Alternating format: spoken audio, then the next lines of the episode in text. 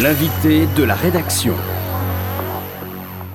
L'invité de la rédaction, c'est Joanne Chapoutot. Joanne Chapoutot, bonjour. Bonjour. Merci de nous rejoindre sur RCJ. Vous êtes historien, professeur à la Sorbonne, et vous avez participé avec sept intellectuels, Dominique Bourg, Philippe Debrosse, Gauthier Chapelle, Xavier Ricard Lanata, Pablo Servigne ou encore Sophie Swatton à l'ouvrage collectif Retour sur Terre, 35 propositions pour une société verte, résiliente et démocratique.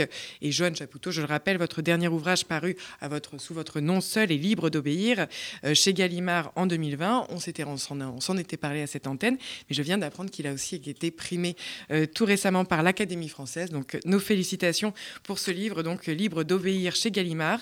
Vous êtes germaniste et spécialiste du nazisme, auteur de plusieurs ouvrages de référence en la matière, mais ensemble nous allons donc parler aujourd'hui climat et d'une terre dont il ne nous reste que quelques années encore pour la préserver avant de tomber dans l'invivable, dans l'inhabitable pour une part croissante de la population, jusqu'à nous englober tous, une terre, des animaux et des hommes qui se meurent quand on regarde ailleurs, mais où?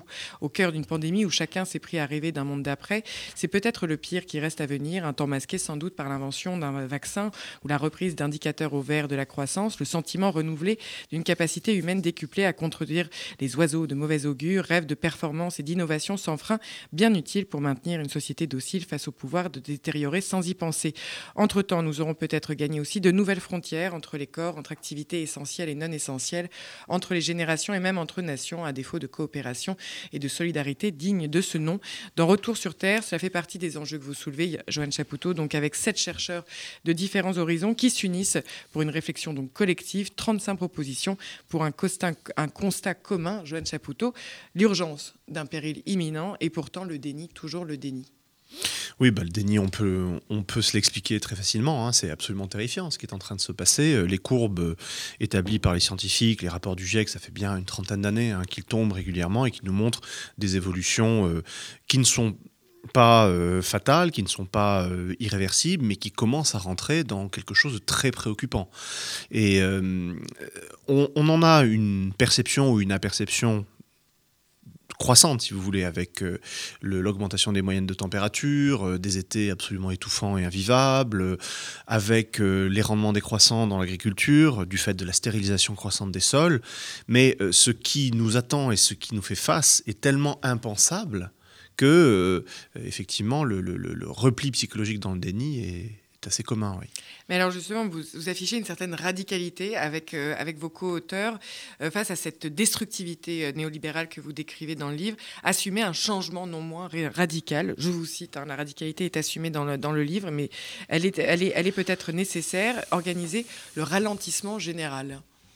Oui, alors les propositions sont radicales, mais comme vous l'avez dit, c'est la situation qui est radicale. Radicale au sens où euh, cette situation est effarante, effarante et euh, extrêmement menaçante, puisque on est passé d'une problématique de l'environnement, si vous voulez, à une problématique du vivant. Euh, depuis les années 70, on était bien conscient qu'il se passait quelque chose pour l'environnement, bon, mais l'environnement, ça restait extérieur à nous, si vous voulez. Ça restait quelque chose qui était visé par des macules, par quelque chose de superficiel, des pollutions. Maintenant, on est passé à une internalisation du problème. C'est-à-dire que ce qui est en jeu, c'est le vivant et les conditions d'habitabilité de notre Terre pour le vivant euh, en général. On le voit très bien avec la dégradation de la, de la biocénose, hein, c'est-à-dire du, vivant euh, sur Terre, avec la disparition d'espèces de, en nombre croissant. On voit très bien que c'est l'enjeu de la vie et du vivant qui est, qui est là. Et en réponse à ça, nous, mais enfin, on n'est pas les seuls. Hein, de fait, vous avez, vous l'avez dit, ce sont sept personnes qui se sont associées autour de Dominique Bourg, euh, le, le, philosophe, et de Sophie Swatton, l'économiste, pour essayer de, de manière pluridisciplinaire d'apporter des éléments de connaissance et de les publiciser, hein, d'en faire, faire la, la, promotion, si vous voulez. Et euh, nos propositions, elles sont radicales en ce sens que elles, euh, elles sont fermes. Elles sont fermes, effectivement. Et par ailleurs, euh, elles impliquent aussi un changement dans notre manière de percevoir le monde et d'habiter le monde. Et le temps, Joanne Chapoutot, cette manière, finalement, de figurer cette urgence et notamment de parler de cette temporalité, celle des dix ans, des dix ans qui pourraient euh, être euh, sont l'ultime, l'ultime, l'ultime euh, espace dans lequel, dans lequel avancer pour ces propositions. Et dans ce contexte paradoxal où, comme vous le dites, même cette pandémie qui nous raconte, encore une fois et en, en partie aussi, cette évolution, ce changement climatique, ces, ces, activités humaines problématiques de, de ce point de vue-là, cette difficulté à faire valoir une forme d'urgence dans l'ici et le maintenant, alors même que, et on le voit, quand on est confronté à l'urgence immédiate, perceptible dans les corps qui peuvent mourir en ce moment à l'hôpital, les choses peuvent agir, les choses peuvent se mettre en place. Donc comment faire le lien entre ce, voilà, l'immédiat, comment arriver à se percevoir ce qui est l'immédiat dans ce qui pourtant peut paraître encore invisible? Alors, la question de la temporalité, elle est, fondamentale parce qu'effectivement, on est dans une fenêtre de tir là qui se referme de manière, euh, de manière très inquiétante. Et on a peu de temps pour agir, peu de temps pour éviter euh, vraiment une situation absolument catastrophique pour l'humain et euh, une situation où euh, euh, près des trois quarts de la planète serait inhabitable d'ici un siècle. Hein. C'est ça qui nous, qui nous pend au nez, avec d'ailleurs une forme d'assaise, hein, si vous voulez, parce que les décisions radicales que nous prendrions maintenant dans les dix ans à venir ne porteraient leurs fruits que 30 ans plus tard, puisqu'il y a un effet d'inertie hein, de ce qui s'est passé, de ce qui s'est passé auparavant. Mais face à cette temporalité-là, face à cette fenêtre qui, qui se resserre, Hein. Euh, il y a euh, une temporalité pluriséculaire d'une organisation économique, euh, d'une vision du monde. Alors, vision, enfin, organisation économique et vision du monde, pour aller vite, qu'on va dire capitaliste, c'est-à-dire extractiviste, productiviste et visant l'accumulation visant l'accumulation, et une accumulation d'ailleurs euh, infinie, euh, euh, non référée à une fin morale d'ailleurs, puisque le but c'est de stocker, accumuler, fluidifier et, faire circuler. Bon, alors c'est ça qu'il faut, qu'il faut changer. Je pense que dans leur plus grande majorité, les, les opinions publiques ont pris conscience de tout cela. J'en veux pour preuve des sondages qualitatifs qui avaient été faits lors du premier confinement, où on voyait que des idées allant vers la coopération, vers la mutualisation, vers le partage et vers la solidarité étaient ultra majoritaires dans la société. Alors il y avait effectivement le, choc hein, de, la pandémie et puis euh, l'impression laissée par le dévouement des, soignants, et la société s'était mise majoritairement, hein, mais au-delà de 80%, à penser qu'elle pouvait elle aussi être soignante et avoir une vision euh, soignante du monde, solidaire et, désintéressée. Donc la société, je pense, est prête pour ça. Mais face à ça, on a quand même un système, on va dire, euh, économique et, politique, euh, qui est très intégré d'ailleurs, qui est organisé tout autrement et qui a une force d'inertie, et par ailleurs, comment dire, une force de... et qui constitue une force de rappel si vous voulez, contre cette évolution qui est à la fois nécessaire, indispensable, mais également souhaitée euh, par la société. Oui, parce que le paradoxe, qui encore une fois celui d'ailleurs que de, littéralement de la, période que nous traversons, c'est qu'il puisse y avoir une prise de conscience euh, qu'on voit aussi, vous le citez, oui, des sondages qui vont montrer qu'il y a des perceptions vraiment qui ont évolué littéralement. On, pourrait citer aussi les, victoires euh, écologistes aux récentes élections locales, etc., qui montrent cette, évolution, mais, mais exactement au même moment que des reculs, des régressions sont également tout à fait visibles. On voit que c'est à l'aune de ce qui est en train de se jouer littéralement dans la pandémie que l'écologie peut devenir, les quelques mesures qui avaient pu être adoptées, par exemple très concrètement ces dernières années, sont, sont, sont, potentiellement remises en question. On l'a vu pour les néonicotinoïdes, j'arriverai un jour à le faire d'une traite. Et euh, on parlait par exemple hier avec Sylvain Laurence de ces, euh, pour son ouvrage euh, Les gardiens de la raison, cette enquête sur la désinformation scientifique, la manière de réintroduire en permanence un doute sur des enjeux qui peuvent avoir à un moment donné même percé dans l'opinion publique, mais littéralement le changement climatique qui devrait être débattu au nom de, au nom de, de la liberté d'expression. C'est tout le paradoxe. Mmh. Donc cet enjeu de finalement de, de, faire face en même moment à des choses qui évoluent et qui en même temps régressent, c'est ce à quoi nous, nous faisons face, Joanne Chapoutot? Oui, bon, on le voit très clairement. Euh, j'en veux pour preuve, là, il y a quelques jours, le lancement de la pétition par Cyril Dion, qui était un des modérateurs de la Convention citoyenne pour le climat. Lancement d'une pétition parce que Cyril Dion, euh, comme euh, tous les membres de, de cette convention, se sont aperçus qu'ils ont énormément travaillé. Ils ont, ils ont, livré un travail formidable avec des propositions qui ont euh, leur intérêt et leurs limites, mais ils ont énormément travaillé et on se rend compte que le fruit de leur travail n'est pas tenu euh, euh, en compte par, euh, par le pouvoir actuel. Bon. alors face à ça, qu'est-ce qu'il y a? Il y a quelque chose d'extraordinaire, de formidable, qui s'appelle la démocratie quand même. La démocratie qui est une agora contradictoire, un colloque des raisons où on débat et on essaie de penser l'intérêt général et de décider de l'intérêt général par l'échange contradictoire, respectueux et respectable d'ailleurs des, des, des, arguments. eh bien, dans cette arène-là, dans cette agora-là, il y a euh, des conflits d'intérêts, il y a euh, des intérêts qui vont contre évidemment la, la, reconfiguration écologique et solidaire de la société, ça c'est très clair, et on le voit tous les jours à l'œuvre pour ce qui est du pouvoir exécutif et du pouvoir législatif en France avec la majorité, la majorité actuelle. Euh, on le voit récemment encore, euh, euh, peu à peu. Hein. donc toutes les propositions de la Convention citoyenne sont grignotées par des dispositions législatives pour ce qui est du Parlement et des dispositions réglementaires pour ce qui est du, gouvernement. Eh bien, pour cela, il y a des campagnes électorales, il y a des votes et il y a effectivement, vous l'avez évoqué, des signes tout à fait encourageants comme le basculement de grandes métropoles françaises, dont on ne soupçonnait pas qu'elles fussent écologistes d'ailleurs, euh, qui euh, ont choisi des maires verts. Oui, mais on voit, et c'est vrai que l'exemple de la Convention citoyenne est assez parlant, à la fois de ce double mouvement, de ce mouvement paradoxal dans lequel ce qui avait semblé être une, justement une mise en, en, pouvoir, l'empowerment citoyen sur la question écologique, la formation aussi intellectuelle qui avait été associée à, la désignation de ces, de ces citoyens comme pouvant émettre, donc je le rappelle, 149 hein, mesures qui avaient été euh, celles de la, de la Convention citoyenne. Au final, donc le président s'était engagé à en adopter sans filtre, je le cite, 146, et on l'a vu en effet ces derniers temps, euh, l'occasion manqué, par exemple, du projet de loi de finances dénoncé par les associations qui voient effectivement ce rabotage, mais finalement dans une espèce de zone d'ombre et une ligne grise qui serait celui de dire ouvertement et d'afficher un discours. Euh, Emmanuel Macron est aussi celui qui avait, euh, qui avait énoncé ce slogan Make the planet green again, mm.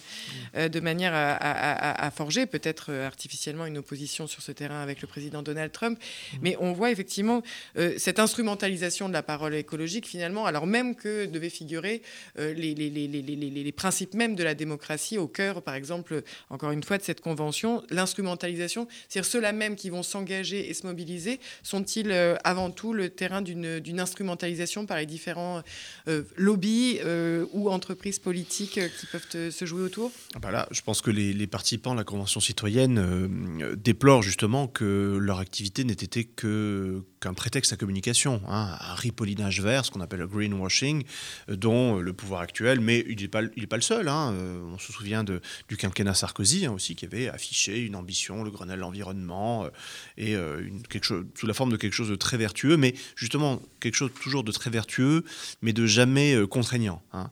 une espèce de, ce qu'on appelle la soft law, en fait, la charte d'éthique, les bons principes, de bonne gouvernance, mais jamais sans aller jusqu'au dur de la, décision réglementaire ou législative, sanctionnée juridiquement et sanctionnée, le, le cas échéant, euh, pénalement. Donc là, il y, a ce risque-là, effectivement.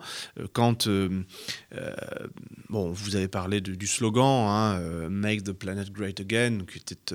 green again. green et great aussi, hein, le, qui était une belle trouvaille de, communicants. Mais justement, on, a un pouvoir qui excelle dans la communication et qui n'excelle que dans ça, à vrai dire, et qui, et qui ne fait pas.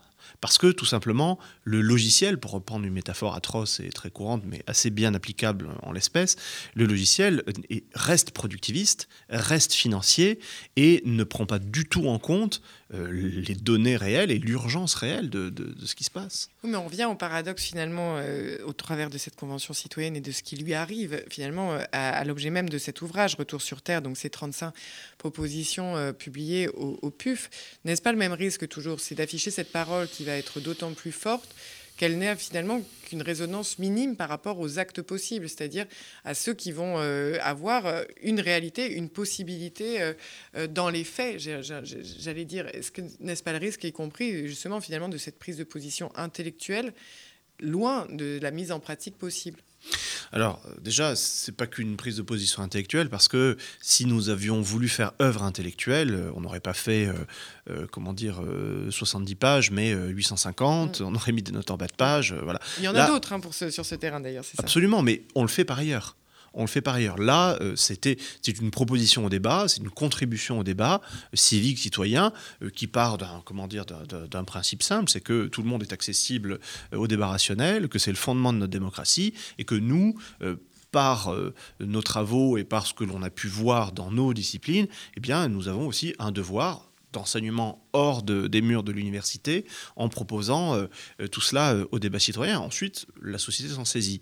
Alors, c'est quelque chose qui est fait pour servir au, débat macro-politique, on va dire, c'est-à-dire au niveau de, la, de, de la dévolution du pouvoir et l'exercice du pouvoir au niveau national, régional, etc.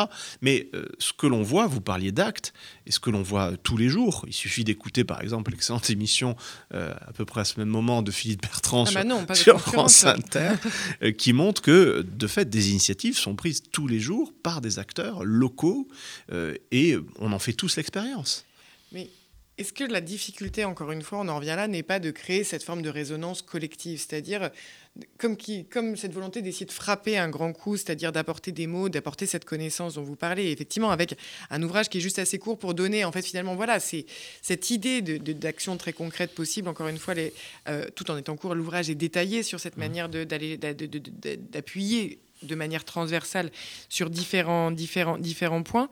Mais euh, Joanne Chapoutot, c'est là où euh, finalement, euh, et j'adresse je m'adresse à vous comme à l'historien et effectivement spécialiste du nazisme là-dessus, c'est toujours de se demander quelles sont les conditions de possibilité pour une population à un moment donné de prendre conscience d'une catastrophe en cours, de quelque chose qui, va, qui, pèse de manière existentielle, et qu'est-ce qui va à un moment donné, dans les mots, dans la manière, effectivement, euh, de, dans, le paysage auquel il est, euh, cette population est confrontée, qu'est-ce qui va faire sens, alors même qu'on a vu historiquement combien en mmh. effet, cette, ce lien entre euh, la, la, conscience et l'action et justement réaliser l'ampleur d'une catastrophe, c'est toujours presque après coup. Alors, euh, il y a plusieurs choses dans ce que vous dites. Effectivement, euh, vous distinguez l'expérience, euh, des mots et, de la pensée. Alors, l'expérience, elle est là. Quand la Sibérie est à 38 degrés pendant 15 jours au mois de juillet, c'est qu'il y a un problème.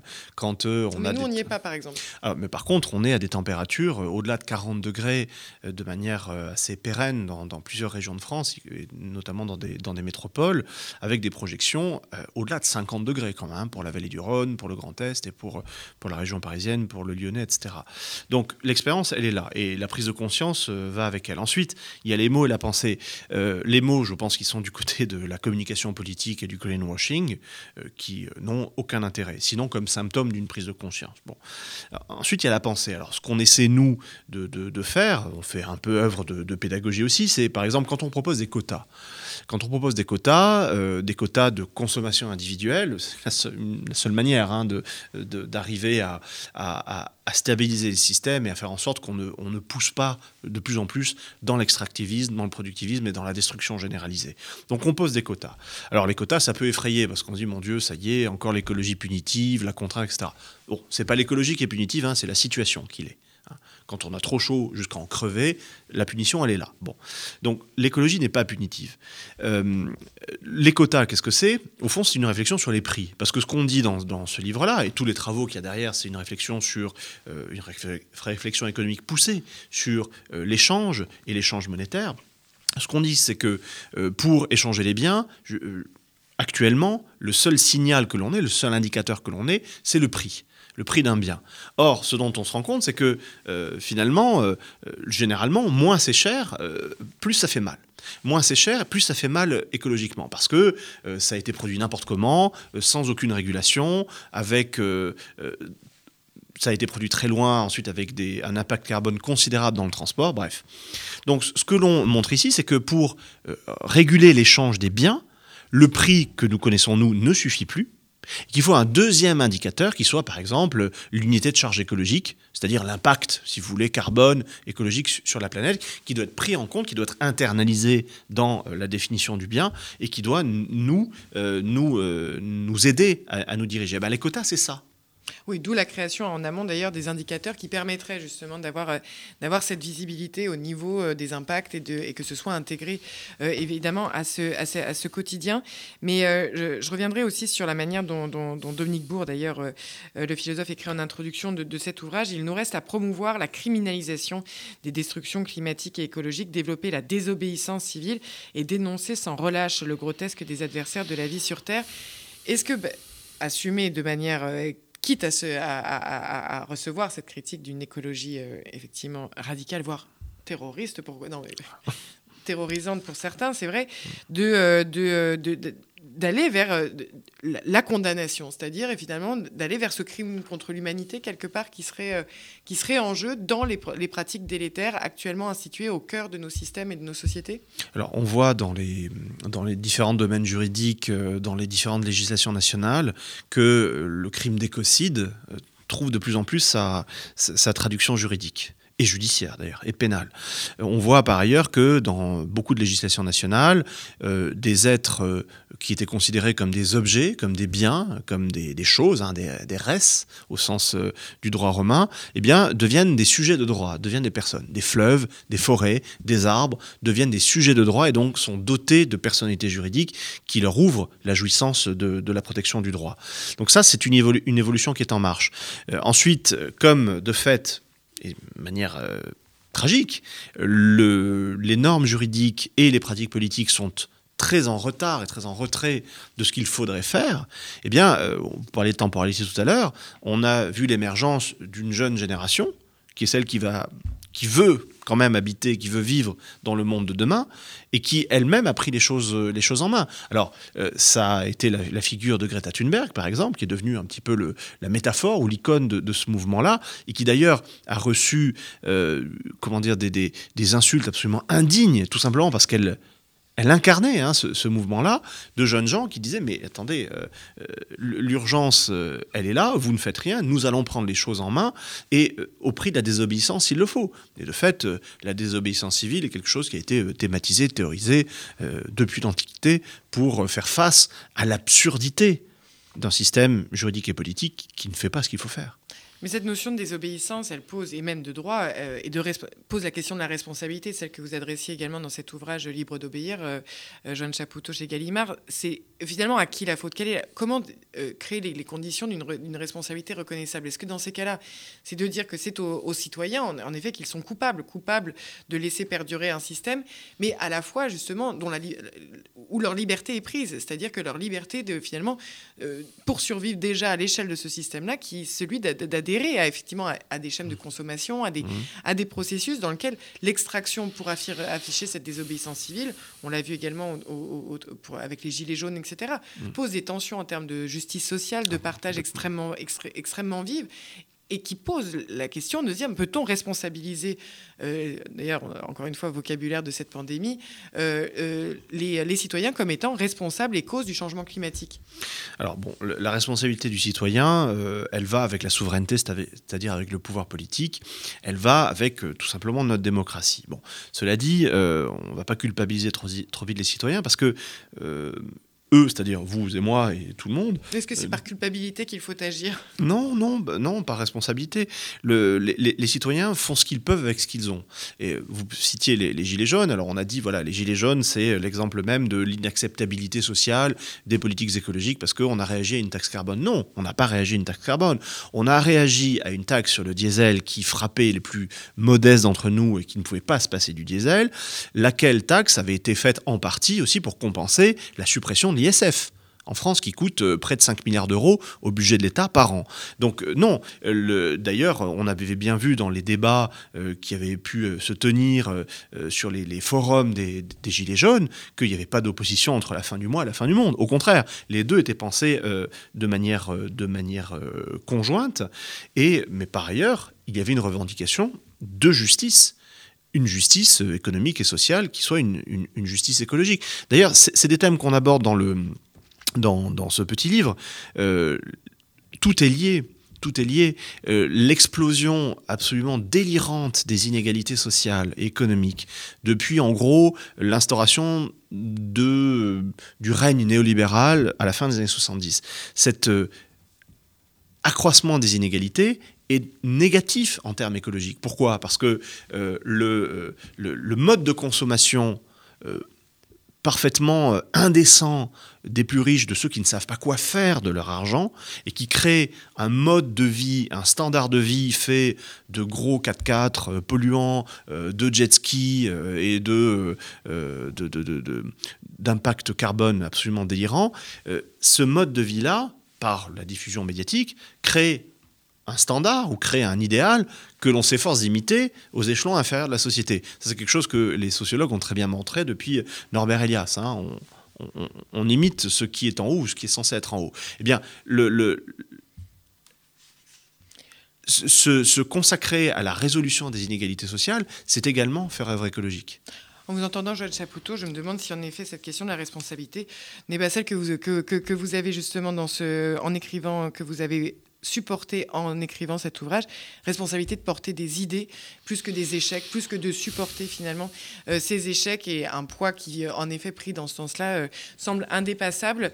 C'est malheureusement déjà le, terme de cet entretien. Je vous invite donc à découvrir ces, ces 35 propositions. Retour sur Terre, c'est publié au PUF avec Joanne Chapoutot, mais également Dominique Bourg, Gauthier Chapelle, Philippe Desbros, Xavier Ricard Lanata, Pablo Servigne et Sophie Swatton. Un ouvrage donc à découvrir au PUF. Euh, merci beaucoup, Joanne Chapeauteau, d'avoir été avec nous sur RCJ ce matin. Merci à vous. Retrouvez l'invité de la rédaction sur radio-rcj.info.